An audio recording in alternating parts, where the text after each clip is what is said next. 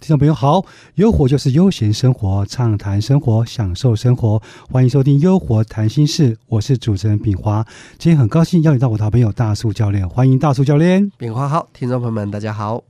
哇，今天很像是我们要谈信任感的最后一集了，对不对？哎，我们不知不觉好像也谈了好长一段时间了。对，呃，因为我觉得这个话题应该是千古话题，就跟我们之前谈的两性关系啊、亲子教育、人际关系一样。我觉得这个话题非常值得回味啦。我觉得可以一听再听。如果听众朋友们啊，或者是我们的呃节目制作部，他愿意重复播放的话，我觉得我们应该可以经常听到这样的主题。是啊，因为建立信任感，不管是从个人、从社会、国家到很多事物，都有跟信任感有关系。像比如说好了。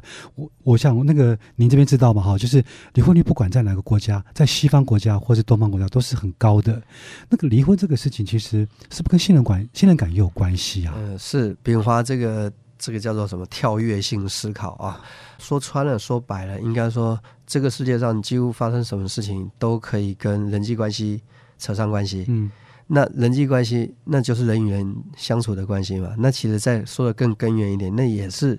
人与人到底能不能信任？嗯，所以我就在思考说，呃，我们古人说，女孩子嫁老公啊，就男怕入错行，那女怕嫁错嫁错郎，就是说，就女孩子嫁老公，也就代表着一生一世要跟他过了，也就代表嫁鸡随鸡，嫁狗嫁狗随狗。诶，其实我们从信任感角度来去切入的话，就发现它是一种巨大的信任感了。嗯，就是，然后好比说，炳华，我要嫁给你啊，我是把我这一生都交给你，这得多大的信任感啊！我得多信任你，因为平华知道吗？如果我嫁给你，哎，听众朋友不要误会啊，我是在模拟啊。啊，假设 假设我要嫁给你，那就代表我一生一世要跟着你，然后我生的孩子也要跟你姓。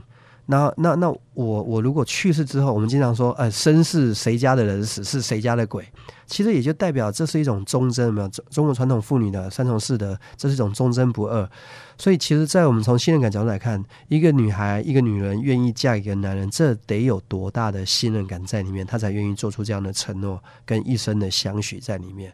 真的，这是信任感一个最佳的一个真实的展现呢，真的是这样子哈。那以及我们也看到很多父母亲，他爱他的孩子，他从小看着他孩子长大。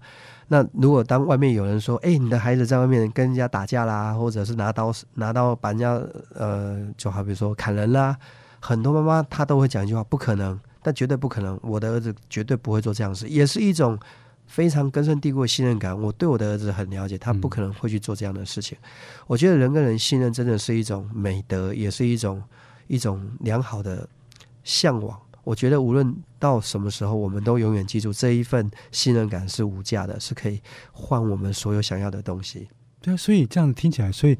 不管是人跟人相处之间，信任感充满在我们的细胞当中了，对不对？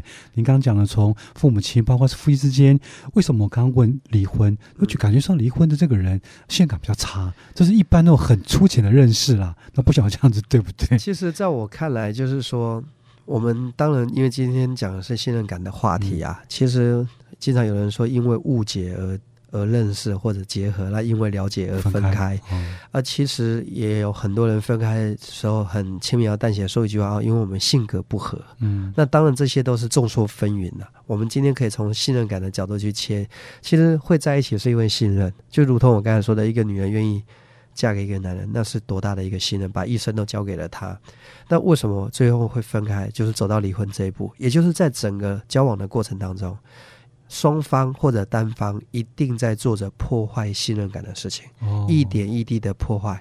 那当然一定有一方面不断的信任、包容、容忍、接受，然后甚至自己骗自己，就不愿意接受这个事实嘛。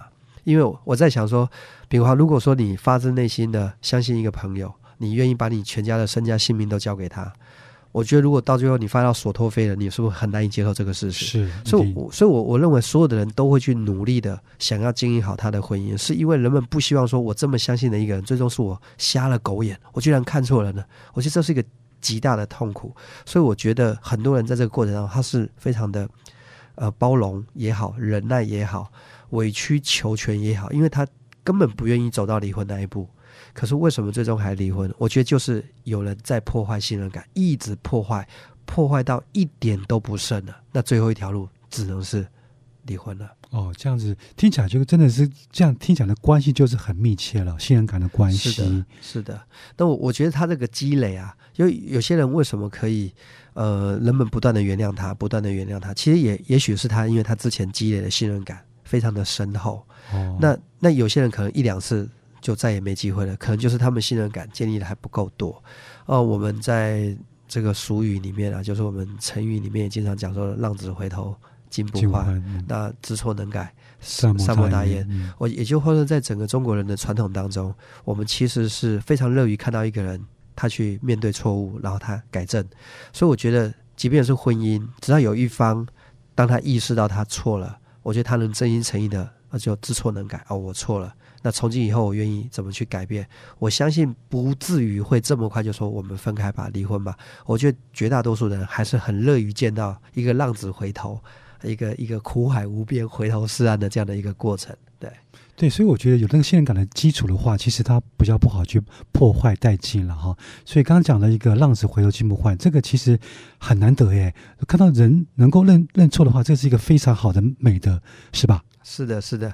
那其实我们也希望在节目当中呢，我们已经聊了应该有好长一段时间的信任感。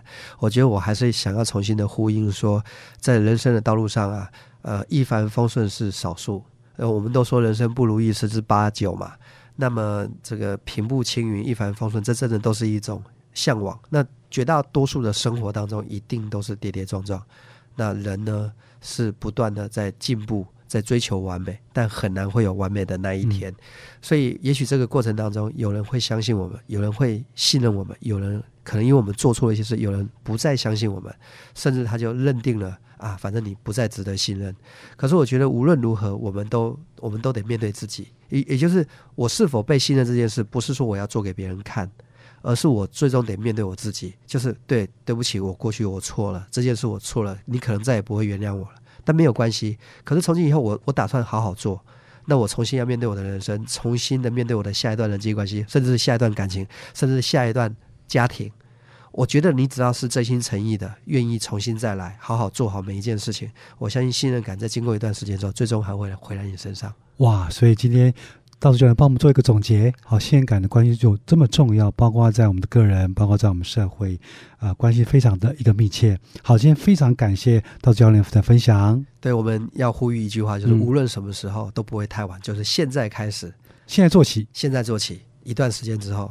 我们该回来的信任感会回到我们身上。对，做错了就勇于认错，对不对？是的。好，今天非常谢谢大柱教练，非常谢谢。谢谢炳华的采访，也谢谢听众朋友们这段时间陪我们度过呃关于信任感的话题。之后还有很长时间。